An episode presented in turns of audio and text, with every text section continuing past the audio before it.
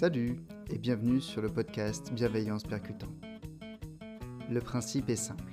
Chaque épisode permet de découvrir une idée, une notion du développement personnel. Simplement, on n'est pas là pour voir que ce qui fonctionne. On est aussi là pour voir combien une notion peut être limitée dans certains cas et comment l'utiliser malgré tout. Le but de ce podcast est de vous inspirer à changer, mais à changer en pleine conscience et en pleine connaissance des outils, des méthodes et des maximes utilisées. J'aurai très souvent des invités, connus ou pas, qui ont appliqué une méthode, un principe et qui peuvent et veulent en parler. Pas d'artifice, pas de bullshit, que du parler vrai et de la sincérité. Salut Aujourd'hui on reçoit Camille Baucher. Camille est psychologue du travail et coach et surtout elle est spécialisée dans l'énéagramme. Et vous allez voir que si on ne s'intéresse qu'au comportement, on manque plein de nuances. Allez, on se retrouve juste après ça. Bonjour à tous et bienvenue dans le nouvel épisode du podcast Bienveillance Percutante. Aujourd'hui on accueille Camille Baucher. Euh, Camille est coach, et euh, ben, un peu comme votre serviteur, elle n'a pas attendu 50 euh, ans de divorce et 3 crédits pour se remettre en question. Elle a décidé de bosser sur elle assez tôt et d'en faire son métier. Elle travaille avec des entrepreneurs et des entrepreneuses dans la région de Toulon. Elle bosse notamment avec l'énéagramme, qui est le sujet du jour. Et je crois qu'elle fait partie d'un collectif qui a pour logo la pastèque. Est-ce que j'ai oublié un truc? Alors, tu as déjà dit pas mal de choses. Un, euh, petit complément. Euh, je suis avec une de mes casquettes aussi, psychologue du travail, et du coup, j'interviens euh, dans les entreprises. Beaucoup, en fait, c'est même mon premier amour, c'est les entreprises, surtout ce qui me voit management et les équipes avec de l'intelligence collective alors du coup, je, répète parce que c'est un peu, c'est un peu gros Euh, tu aimes les entreprises, tu es psychologue du travail et tu, tu bosses avec l'intelligence collective dans les entreprises pour le bien-être au travail. C'est beau, c'est cool. Et alors du coup, aujourd'hui, on est là pour parler d'un des fameux modèles du développement personnel parce que le développement personnel se base en partie sur la modélisation. Et du coup, parmi tous ces modèles, on peut citer euh, le MBTI, on peut citer la ProcessCom, on peut citer euh, certaines modélisations de PNL et on peut citer l'énéagramme. Alors, qu'est-ce que c'est l'énéagramme? Alors, l'énéagramme, en effet, le, lien peut se faire avec les outils que tu viens de citer. C'est un modèle qui permet de définir neuf profils de personnalité. Et euh, donc, ces profils-là, ils sont numérotés. Donc, tu as le profil 1, 2, 3 jusqu'à 9. C'est ce qu'on appelle des énéatypes et donc, chaque euh, profil de personnalité se base euh, sur une peur et un besoin fondamental. Et c'est sûrement ça, en tout cas pour moi, qui fait la différence de, ce modèle par rapport aux autres modèles que c'est MBI, euh, ProcessCom, etc. etc. Mmh donc, une peur et un besoin fondamental. Donc, par exemple, si on est profil 1, qu'est-ce qu'on est, ah ah. Est-ce que c'est très grave ou est-ce qu'on est les meilleurs euh, Ça veut dire quoi? Ça veut dire que euh, si tu es profil 1, donc chaque profil a un petit nom, évidemment, sinon c'est pas du tout sympa. Mmh. Alors le profil 1, il s'appelle le profil perfectionniste. Euh, ça ne veut pas dire que tu es maniaque. Et justement, c'est là, et c'est pour ça que moi j'aime ce modèle, c'est qu'il ne se base pas du tout sur des comportements. Euh, ce qui est le cas pour les autres modèles. Par exemple, pour être un peu plus concrète, euh, dans le MBTI, on va voir qu'on est extraverti ou introverti, qu'on est plutôt structuré ou plutôt flexible. Euh, le, la com, c'est un peu la même chose. L'énéagramme, il balaye ça parce qu'on peut avoir le même profil MBTI, mais pas le même énéagramme. En fait, l'énéagramme, il donne à voir ce qui est inconscient, ce qui est implicite, ce qu'on ne voit pas, ce dont on n'a pas conscience, en fait, ce qu'il y a derrière nos comportements. Donc, pas le comportement en tant que tel, mais le pourquoi on agit comme ça. Par exemple, si je prends une situation qu'on peut tous faire dans la vie de tous les jours, c'est-à-dire qu'on finit de boire notre café et on va rincer notre, notre euh, tasse à café, euh, on pourrait très facilement dire ah bah il est un parce qu'il est perfectionniste et il aime que, que tout soit bien fait.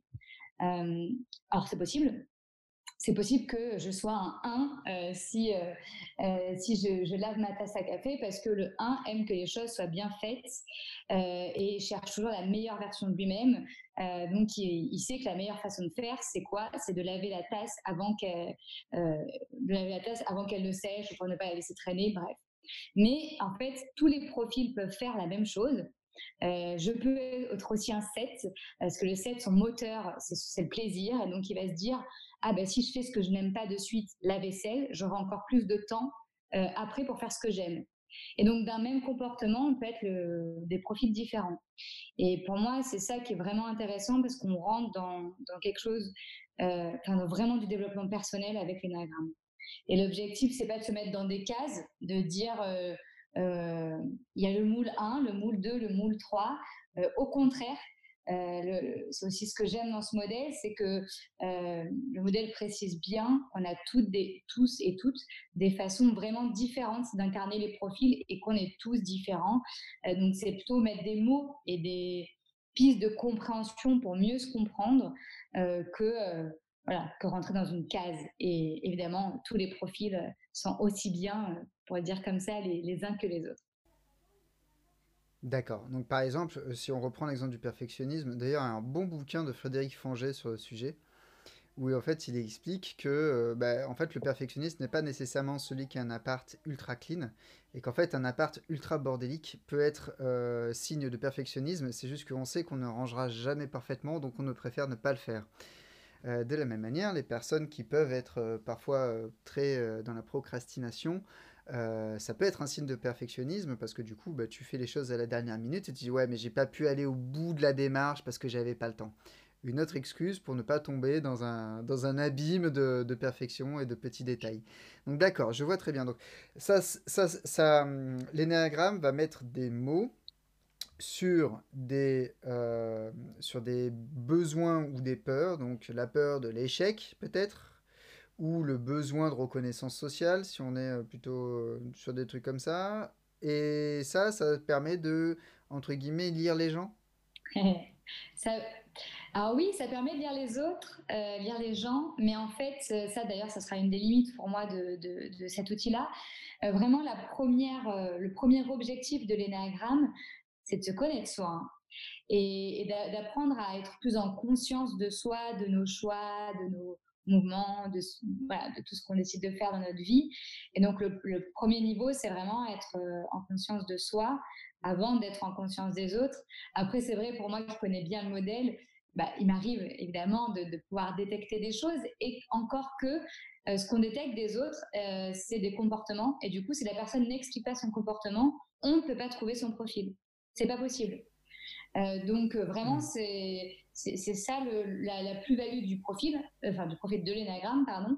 Euh, c'est de comprendre ce qui est vraiment interne. Et l'objectif, c'est, euh, si on a envie d'être dans du développement personnel, mieux se connaître pour mieux agir. Voilà. Ok. Alors, je, je, posais la question exprès parce que, en fait, ça fait partie des fantasmes qu'il y a autour des, de, des outils de, profil, tu sais. Genre, hey, si tu fais ça, ça veut dire que, que tu peux lire en les, dans les gens et tout. La PNL est, accès de ça assez régulièrement, c'est assez drôle. Mais bon, t'en as plein. Hein. Dans tous les cas, merci pour l'éclaircissement. Donc, du coup, comment ça se passe? Euh, Est-ce que c'est un test euh, Parce que moi, là, je t'ai envoyé, j'ai trouvé un test gratuit à faire en ligne euh, qui dit que je ne suis rien, en gros.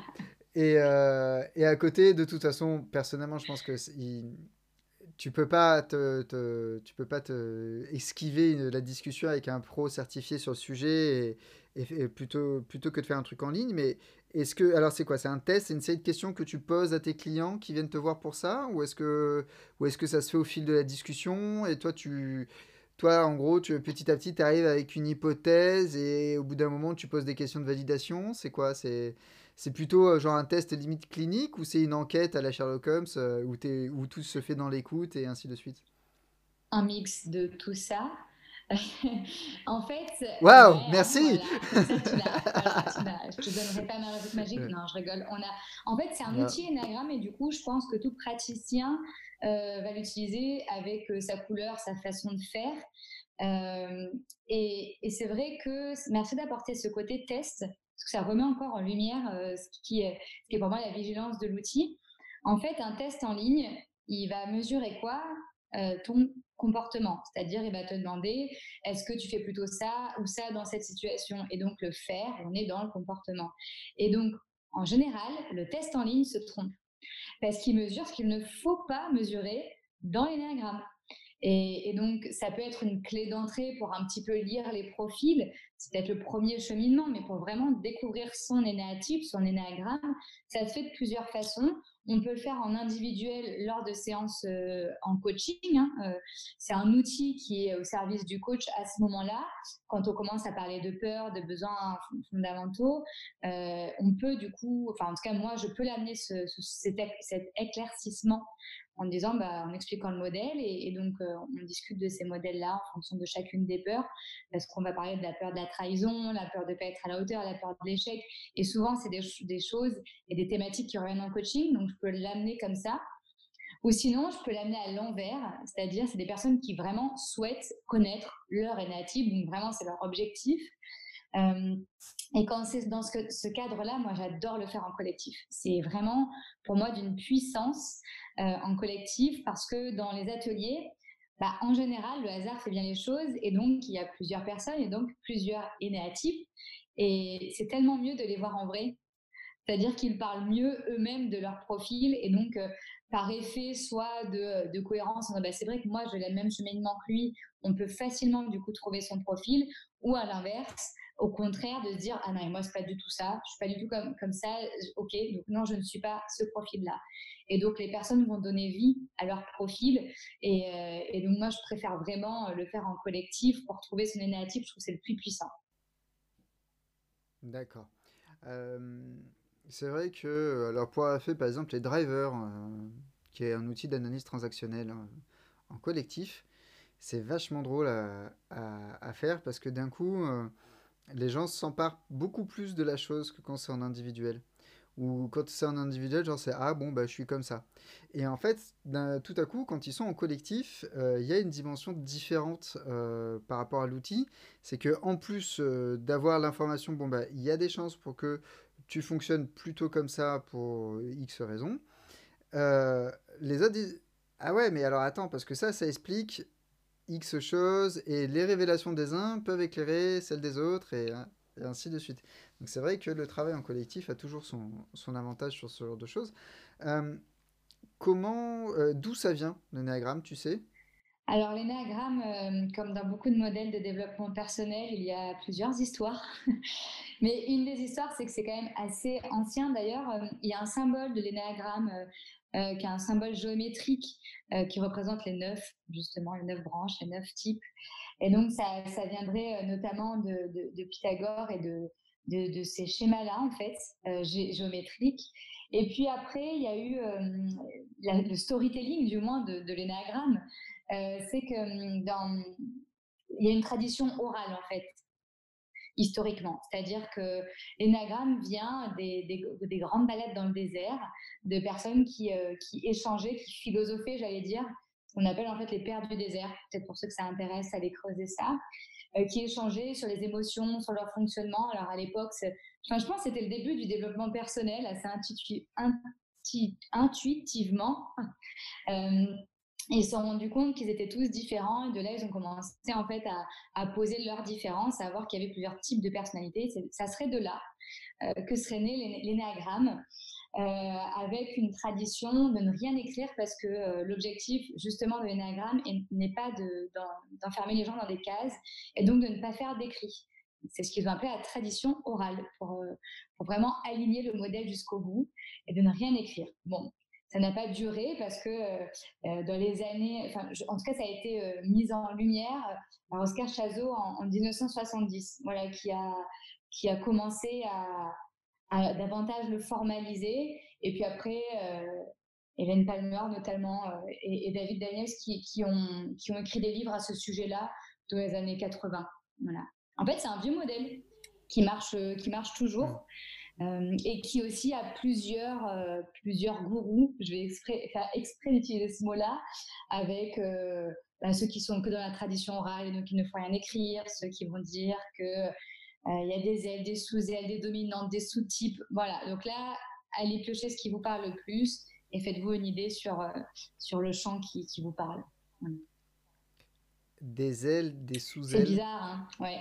Et ça, c'est un truc aussi dans l'énagramme qui, pour moi, en fait, c'est ce qui m'a donné envie de m'y intéresser. Alors, je sais pas si si c'est vraiment bien pensé en marketing ou si, euh, euh, ou si c'est comme ça, mais il y a un vrai vocabulaire énagramme. Euh, donc il y a les énéatypes, donc le 1, le 2, le 3. Et donc en fait, quand les gens se connaissent l'énagramme, moi je suis arrivée dans des groupes où ils m'ont dit T'es quoi toi? Bah, je suis quoi? Je sais pas. Je suis. T'es une 6, t'es une 1, t'es une 4. Et donc, ils se parlent en chiffres. C'est un peu bizarre au début quand on n'est pas habitué. Et puis après, c'est quoi ton sous-type? C'est quoi ton aile? Là, tu dis, OK, il va falloir que je creuse. En tout cas, moi, ça fait ça chez moi. C'est, il va falloir que je creuse pour comprendre. Mais ça, ça parle que de moi, uniquement que de moi. Et c'est ce qui m'a amené à l'énéagramme. Mais il y a une espèce de vocabulaire comme ça, ouais, très précis, et même très dogmatique finalement, euh, de, lié à l'énéagramme. D'accord, c'est intéressant. Donc c'est un monde à part en fait, l'énagramme. C'est pire que les gens qui font de la PNL. Ok. Ouais, parce que bon, pour, pour, en pour en faire de la PNL, de temps en temps, euh, les loulous ont leur propre monde aussi. Mais euh, d'accord, donc en fait, toi, tu as, mis les pieds là-dedans comment? Tu t'es fait accompagner par l'énagramme Tu as découvert ça euh, au détour d'une vidéo YouTube et tu t'es dit tiens euh, ah bah tiens il y a un meet-up euh, vers chez moi j'y vais et d'un coup boum tu tombes sur des gens qui te demandent quel type tu es et tu te dis que tu as envie de creuser euh. Oui, en fait, j'ai eu plusieurs personnes de plusieurs entreprises, etc., qui ont commencé à m'en parler en me disant Mais Camille, toi qui fais du développement personnel, tu ne connais pas l'énagramme. Et donc. ah, pétard, c'est énervant. ça, comme si, comme si fallait que je fasse tout, tout, ce qui se faisait dans la sphère du développement Exactement. personnel. Donc, euh, non, je ne connais pas l'énagramme. Et donc, euh, les personnes qui m'ont parlé, euh, bon, ça, voilà, je trouvais ça intéressant et en même temps, je trouvais pas la plus-value du modèle au début parce que j'avais fait le test sur, en ligne, comme toi. là aussi, le test ne savait pas où j'avais mal un peu. Et, et donc, le profil, bon, il venait pas trop me chercher. Je me disais, ouais, ok, ça peut être moi. Ouais, c'est un peu comme le MBTI. En plus, moi, je, fais déjà passer le MBTI. Donc, je trouvais pas vraiment une, plus-value par rapport au modèle déjà existant que j'utilisais moi. Et, et puis, voilà, ça a commencé à cheminer. Puis, je, je rencontrais de plus en plus de personnes qui me disaient, franchement, Camille, va creuser l'énagramme. Il y a un vrai truc euh, avec ça. Ça change des vies. Alors, moi, ça, quand on me dit ça, ça me fait warning. Je me dis, attends, un modèle qui change des vies, ça n'existe pas. C'est des gens qui peuvent changer leur vie, ok. Mais voilà, donc je suis allée creuser et je me suis formée finalement euh, euh, à l'énagramme. La formation est assez longue. Hein. On est sur quelque chose autour de 15-20 jours pour être praticien énagramme et pour vraiment maîtriser le modèle et, euh, comprendre ce qu'il y avait derrière. Et en effet, moi, après, du coup, j'ai pu identifier euh, mon vrai profil, donc celui que le test ne m'a pas donné. Et là, j'ai compris la plus-value. Euh, parce que ça a éclairé des choses, ça m'a appris énormément de choses sur moi, ça a été parlé bah, de mes peurs les plus profondes, de pourquoi j'ai fait mes choix de vie, pourquoi j'ai choisi l'entrepreneuriat, qu'est-ce qui va me chercher dans mon quotidien de tous les jours, donc des choses très très concrètes, même si on part du plus profond. Et là, du coup, j'ai vu toute la puissance, euh, toute la puissance du modèle pour moi d'abord, parce que je marche aussi comme ça. Et, après, je me suis dit, bah, je vais le mettre dans mes coachings individuels et dans mes séances collectives et j'ai vu que ça prenait et que, en effet, le modèle vit et, vit bien. C'est-à-dire que il fait écho chez les personnes et ça, marche bien, en tout cas pour celles qui sont OK de l'entendre et qui ont envie de se mettre en, chemin là-dessus. Et donc, de là, c'est devenu quand même un de mes outils chouchou, euh, je dois l'avouer. D'accord. Ah ouais. Sacrée balade que tu as fait. Et, euh, et c'est rigolo. Alors, je, je, rebondis juste. Ne croyez pas à quelqu'un qui vous dit qu'il connaît tout dans le monde du développement personnel. Le développement personnel à l'heure actuelle, c'est un tiers des bouquins vendus, hors fiction. Comment vous voulez qu'un coach qui exerce son métier, qui a envie, puisse connaître tout ce qui sort chaque mois, chaque semaine à, la FNAC ou autre, sans compter euh, ce qui sort en ligne. Donc ne croyez jamais quelqu'un qui vous dit connaître tous les modèles du développement personnel et n'attendez jamais de quelqu'un qu'il ou elle connaisse l'ensemble des modèles du développement personnel. Particulièrement quand on parle de modèles complexes comme l'énéagramme, le MBTI, le QE Pro, euh, la ProcessCom, tous ces trucs-là qui, qui, qui vont taper dans des, dans, des, dans des registres assez différents les uns des autres au final, avec chacun euh, ses histoires fondatrices, avec chacun euh, ses zones d'application différentes, et ainsi de suite, c'est assez délicat de tout connaître dans le monde du développement personnel. Et accessoirement, clairement, c'est quand même une réflexion de, de, de merde que dire comment tu n'as pas entendu parler de tel outil, mais c'est ça change de vie. Et j'aime j'aime la posture. Non, mais les modèles ne changent pas de vie. Il n'y a que des gens qui peuvent changer de vie. Et ça, déjà, on va se mettre d'accord là-dessus. L'énéagramme ne change pas de vie. L'énéagramme permet de prendre, de trouver des clés pour changer de vie. Ouais, c'est ça. En fait, pour moi, c'est un outil comme un autre. Alors, c'est l'outil que moi j'ai choisi parce qu'il me parle et parce que voilà, je, bah, j'aime bosser avec cet outil-là, mais mais cet outil, euh, si je l'utilise avec une personne qui n'a pas envie d'entendre, de se mettre en mouvement ou de travailler sur soi, il marchera pas euh, comme n'importe quel outil.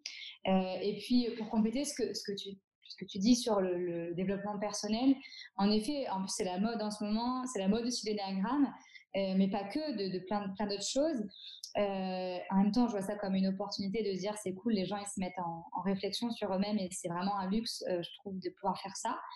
Euh, et ça, évidemment, c'est pendant négatif. C'est pas parce qu'on lit un livre sur l'énagramme qu'on peut du coup être praticien accompagner les personnes sur l'énagramme. On peut en parler sûrement, mais de là accompagner avec, c'est différent pour moi, le développement personnel, et c'est sûrement les coachs qui entendent ce podcast euh, vont dire euh, oui de la tête, euh, c'est avant tout une question de posture et du coup, n'importe quel outil, s'il n'est pas utilisé avec la posture, il sera mal, mal utilisé et donc, il, pareil, il, ne servira pas. Donc, on peut lire autant de livres qu'on veut sans pour autant être formé à, ce que c'est que vraiment accompagner des gens dans leur tranche de vie et sur, sur du développement personnel. Donc, hormis ça, euh, voilà sur, euh, sur euh, ce que je voulais compléter sur la vision de l'énéagramme et, renforcer encore plus. Donc, c'est pour moi 50-50, c'est-à-dire qu'il y a une vraie question de posture de l'accompagnant. Et c'est pour ça que souvent les, les, coachs, ils se forment un peu tout au long de leur vie parce qu'en fait, on, s'accompagne nous aussi tout au long de notre vie pour pouvoir au mieux accompagner la personne. Et pour moi, c'est l'autre 50%. C'est que si la personne, elle n'est pas engagée dans, ce coaching-là, peu importe l'outil, c'est inutile. Mmh, clairement. Et d'ailleurs, euh, je, tout au long de ton intervention, je hochais la tête pour dire qu'effectivement, il y a une question de posture qui joue et qui est très importante et que sans la posture, en fait, l'outil n'est rien. Et je dirais même plus, c'est que si la posture est viciée, l'outil euh, va créer plus de dommages que de bienfaits. Tout à fait.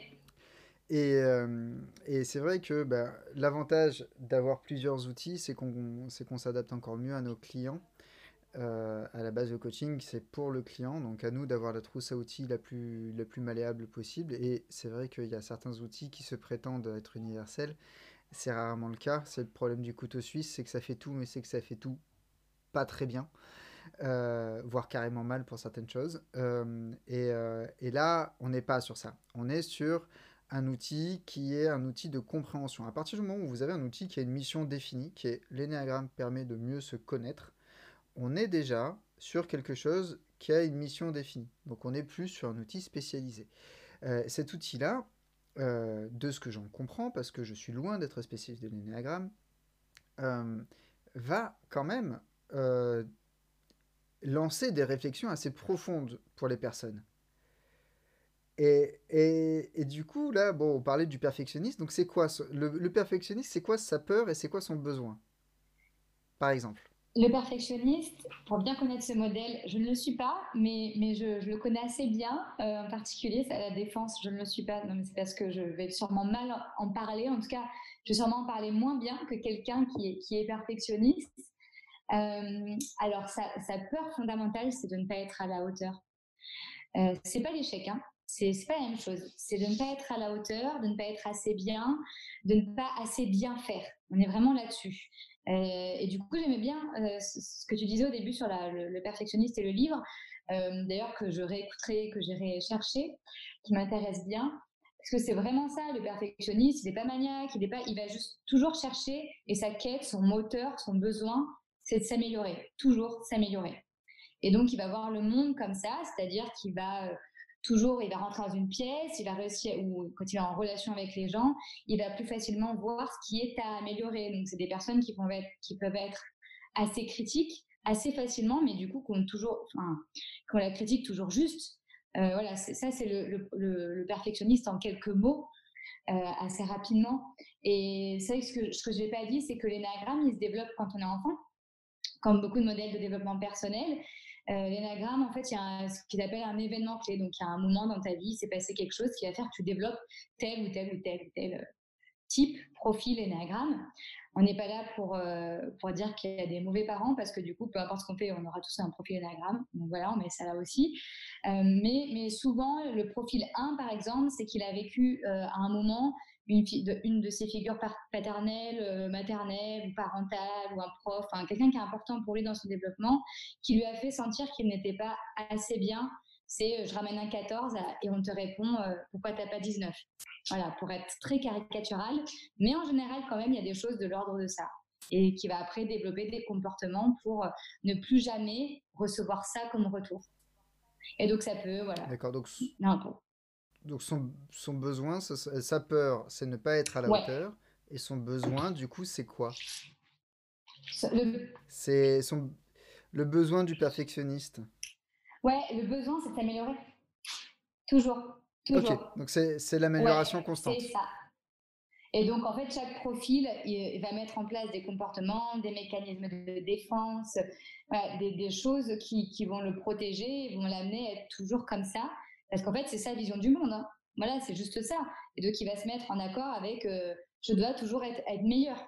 Voilà, toujours m'améliorer. D'accord. Et donc, ça, c'est son besoin, mmh. son moteur vraiment qui va le mettre en mouvement, c'est celui-là. Et donc euh, là, la première étape de l'énagramme, c'est de poser ce que c'est que pour toi euh, euh, ton, ton profil énagramme et surtout après, c'est de te mettre en action. Parce que c'est bien de savoir que tu es un 1, mais super, j'en fais quoi? Donc l'objectif, c'est de le développer. On est dans du développement personnel. Et donc, souvent, avec les 1, il y a un travail sur les exigences. revoir ses mmh. exigences et quelque chose autour aussi de, de relier avec sa spontanéité avec qui il est vraiment et s'aimer aussi euh, pour euh, qui il est vraiment. souvent, c'est un peu mmh. les, schémas euh, qu'on peut, qu'on peut travailler avec des, profils de type 1. Ce qui est rigolo, enfin rigolo, c'est peut-être pas le bon. Ce qui est intéressant avec ce que tu dis, c'est que quand on tombe sur une personne qui pointe euh, des améliorations possibles, on est peut-être face à un perfectionniste ou on peut aussi être face à une personne qui a besoin d'imposer euh, son statut, ce qui n'est pas du perfectionnisme, ce qui est un autre profil certainement de l'énéagramme. Je ne sais pas lequel, mais je crois qu'il y en a un qui est vers ça. Euh, et du coup, sur un comportement identique, on a des besoins très différents. Et, et, et, là, moi, j'aime beaucoup l'idée parce qu'en fait, c'est un truc qu'on a souvent du mal à faire comprendre quand on parle de valeur en développement personnel.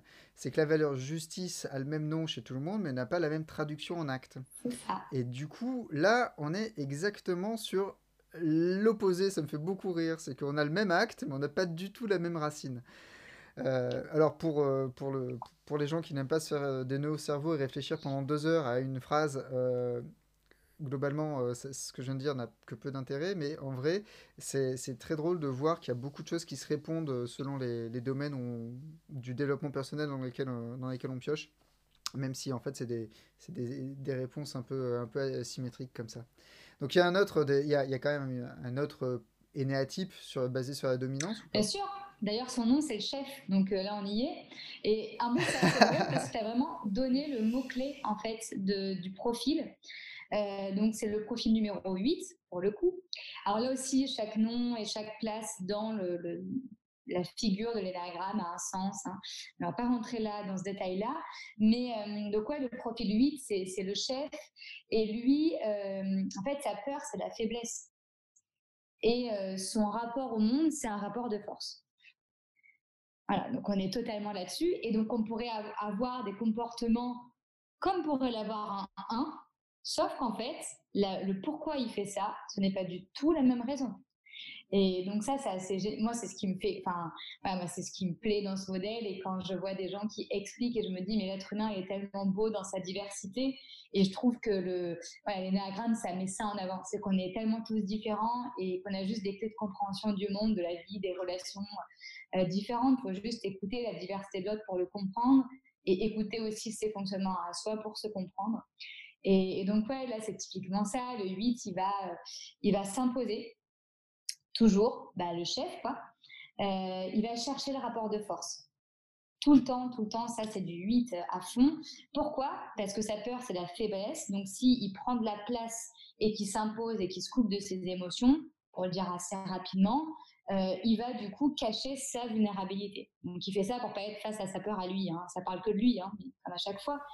Mais mmh. euh, alors, il peut avoir des comportements très stricts, comme, pourrait l'avoir un 1, comme pourrait l'avoir un 3, comme pourrait l'avoir un 6, enfin finalement, comme tous pourraient l'avoir. C'est juste que quand on va lui questionner, on va lui dire, mais pourquoi tu, tu as agi comme ça dans cette situation? Et c'est là que euh, ça peut rentrer en, ligne de mire le coaching, par exemple, pourquoi tu as fait ça? Il va me dire, ah, parce que je pouvais pas faire autrement. Bah, c'est-à-dire tu ne veux pas faire autrement. Bah, si je fais ça, je montre que je suis faible. Ah Et donc, ça fait quoi pour toi de montrer que tu es faible face à ton équipe? Et donc, c'est voilà, comme ça qu'on peut aussi travailler l'énagramme et découvrir aussi les énatypes des personnes. D'accord, ok.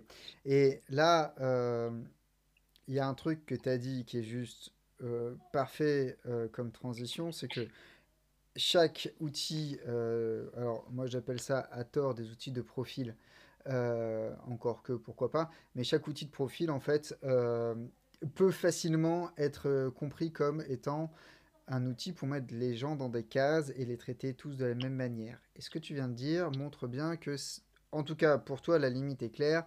C'est un outil qui va mettre en lumière certaines structures sous-jacentes autour des actions, mais que la diversité euh, de l'humain, et tu l'as très joliment dit, fait que, euh, en fait, c'est, ce ne sont que des structures sous-jacentes d'action et, et que les gens ne rentrent pas nécessairement dans une case.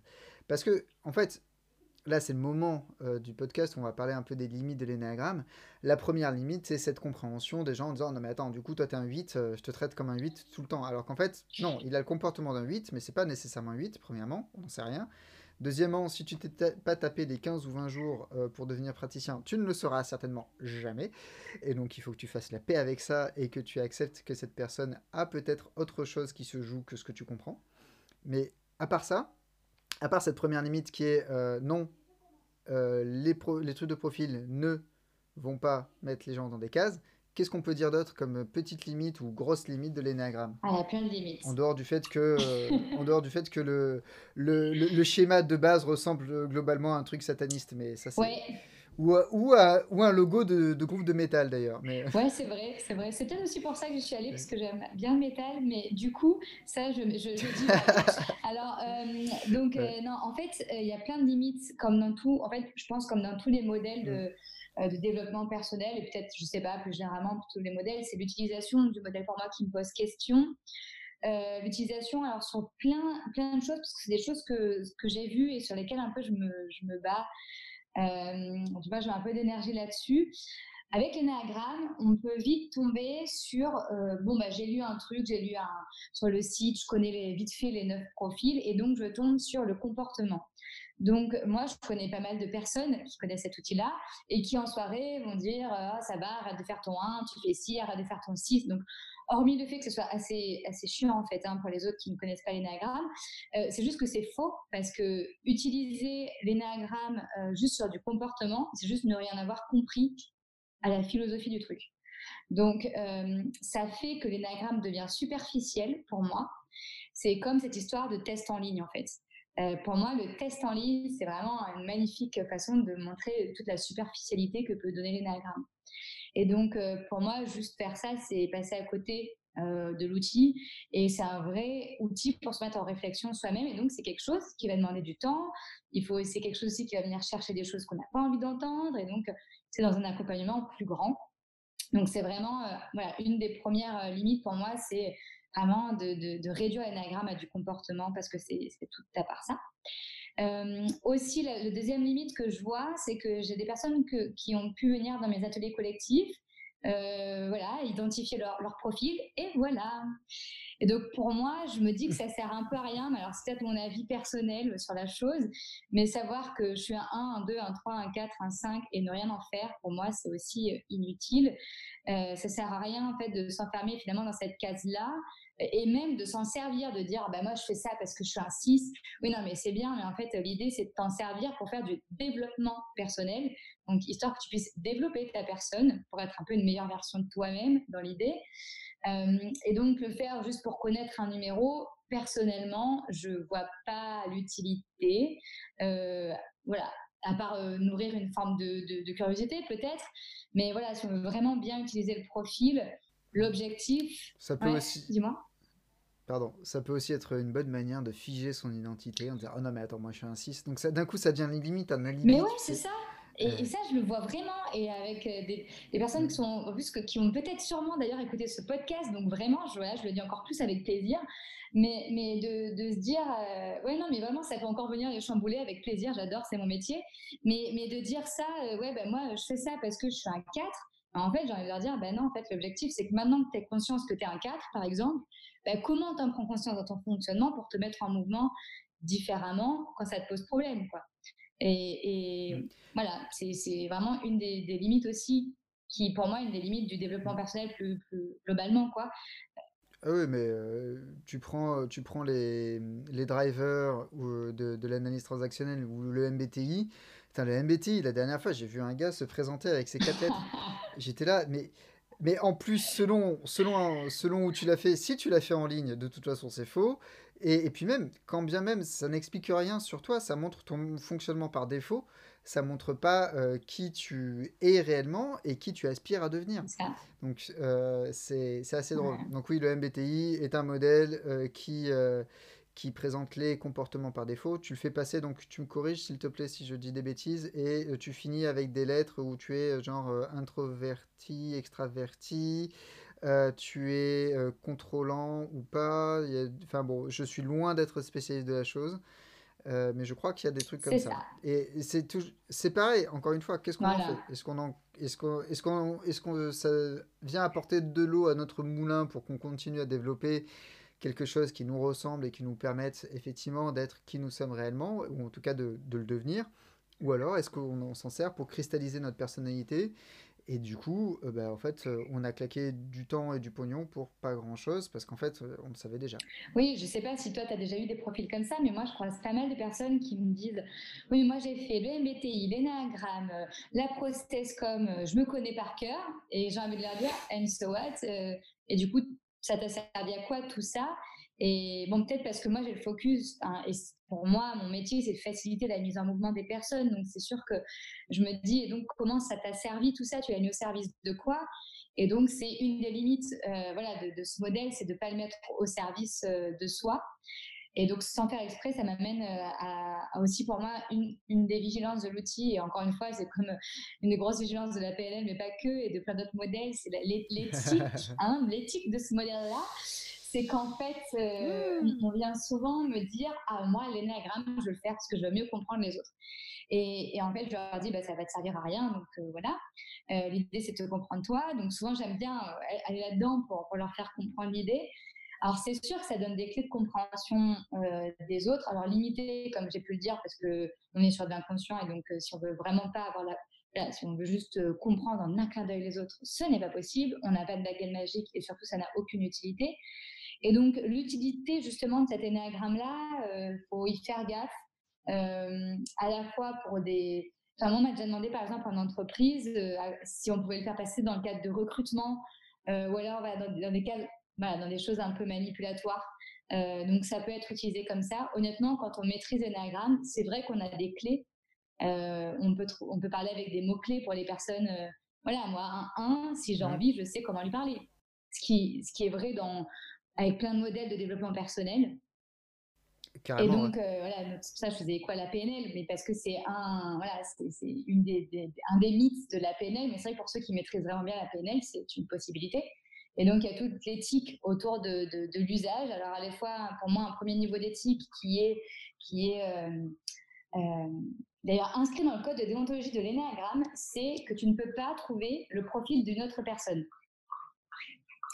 Donc ça, c'est vraiment important, c'est de se dire, tu peux juste le questionner pour que lui-même trouve son énéatype, mais tu ne peux pas lui dire, toi, tu es un 6 parce que tu réagis comme ça. Donc, euh, je trouve c'est très, voilà, c'est pas mal, en tout cas, qu'il ait, écrit déjà dans le code de déontologie, même si en pratique, évidemment, il y a toujours un écart. Et puis, il y a la déontologie et l'éthique là du praticien qui renvoie à la posture dont on a parlé précédemment. Oui, clairement, parce que de toute façon, le, coaching doit se pratiquer avec éthique. Euh, j'en avais fait le sujet, alors pas d'un podcast, mais d'une vidéo, euh, avec notamment euh, quelques, quelques astuces pour, être, pour bien choisir son coach, être bien accompagné. et, du coup, l'éthique fait clairement partie du truc parce qu'il faut arrêter deux secondes avec les mecs et les filles qui ont lu trois bouquins de développement personnel et qui, qui disent qu'ils peuvent accompagner les gens et qui sont qui jamais posé leur cul sur une chaise et, et bossé le, le, sujet avec des pros en se faisant évaluer ainsi de suite. Euh, mais là, c'est mon, mon côté guévériste qui ressort et on va le calmer deux secondes. Euh, ok, alors. Là, niveau limite, euh, merci de ta franchise et, et, de, la clarté de tes propos parce qu'effectivement, en plus, de, en plus de la, de, la, tendance à mettre les gens dans des cases, de la superficialité avec laquelle peut être utilisé le modèle et, et de la limite éthique, mais ça, de toute façon, c'est lié à l'accompagnement et vous pourriez tomber sur des avocats véreux comme sur des coachs véreux et des praticiens néagrammes véreux sans trop de problèmes. Je pense qu'il y en a, dans tous les cas. En tout cas, pour les, les avocats et les coachs, c'est sûr. Les praticiens néagrammes, j'en connais trop peu pour vous dire. Sûrement. Mais, euh, sûrement, voilà. Euh, reste, reste quand même à, à, donner un truc, en plus de, toutes les connaissances et de la discussion, à donner euh, peut-être. Est-ce qu'il y a une, une, ressource pour toi qui, qui permettrait de bien démarrer la compréhension du modèle un peu plus en détail que ce qu'on a fait aujourd'hui? Est-ce qu'il y, a, est y a un site, une vidéo, une, un PDF à télécharger, quelque chose qui permette de faire quoi que ce soit autour de l'énéagramme que tu penses euh, intéressant? Oui, alors souvent, j'aime bien envoyer ce lien-là qui est pour moi, je dis ma Bible Énéagramme. Euh, c'est le site CEE eu euh, qui représente en fait, enfin, il, marque tous les profils et on peut après à chaque fois creuser. Donc, de moins pour pour connaître les neuf profils en détail. Euh, ça, je pense, c'est une première base qui, permet vraiment de, bien poser tout ça et sûrement qu'on peut télécharger. Euh, ça, j'ai pas encore regardé en PDF ou autre, mais en tout cas, voilà, aller creuser ce site, il est totalement dédié à l'énagramme et euh, je trouve que pour bien commencer, c'est des bonnes bases. Ok, donc euh, CEE-enagramme.eu. Ouais, c'est un peu complexe parce qu'ils ne sont pas français du coup. Le point EU, je suis en train de me dire qu'ils ne sont pas français, mais le site est en français. Euh, sinon, j'ai fait moi un article sur ma vision de l'énagramme et dedans, je mets en lien euh, ce site-là. Donc, si vous n'arrivez pas à trouver, euh, sur mon site synergiecreative.fr, il y a un, un, article de blog sur l'énagramme. Et normalement, alors ça, c'est un peu à cause de toi, William, parce que tu m'en as parlé en en préparant euh, ce podcast, tu m'as dit mais t'as pas fait une vidéo et en fait elle est dans le voilà elle est dans le chemin. Donc euh, je voilà, sûrement que je vais faire une vidéo euh, elle n'est pas encore dérochée mais elle va bientôt sortir sur l'énéagramme. Voilà. Si, si seulement tu avais du temps. Gros teasing. Mais si t'imagines tu aurais du temps enfermé chez toi avec un ordinateur pour faire le dérochage. C'est parfait non? Ça serait bien hein mais bon je vais faire ce que je peux ça va, ça marche, super. Eh ben, merci beaucoup. Donc Camille, vous la retrouvez donc sur synergiecreative.fr euh, si vous voulez des infos. Vous la trouvez aussi sur LinkedIn à Camille Baucher, B-E-A-U-C-H-E-T, c'est ça, si je ne me trompe pas. Et euh, évidemment, euh, dans la description de, cette, de, de, cet épisode de Bienveillance Percutante, je vous mettrai les liens dont, on, dont on vient de parler. Merci beaucoup Camille pour cette belle discussion. Euh, à très bientôt. Nous, on se reverra certainement par-ci par-là. Et pour tout le monde, bah, on se voit au prochain épisode. Salut Et voilà, c'est fini. Merci encore d'avoir suivi ce nouvel épisode du podcast Bienveillance Percutante. Si vous avez des idées de thèmes à aborder, n'hésitez pas à me contacter pour m'en faire part. Des réactions, des commentaires, ça se passe sur les réseaux sociaux. Facebook, Twitter, LinkedIn, Instagram, je suis là. Le meilleur moyen de soutenir ce podcast est encore de partager un épisode qui vous a vraiment plu et de le noter 5 étoiles sur toutes les plateformes qui permettent une notation. Merci encore, à très bientôt, salut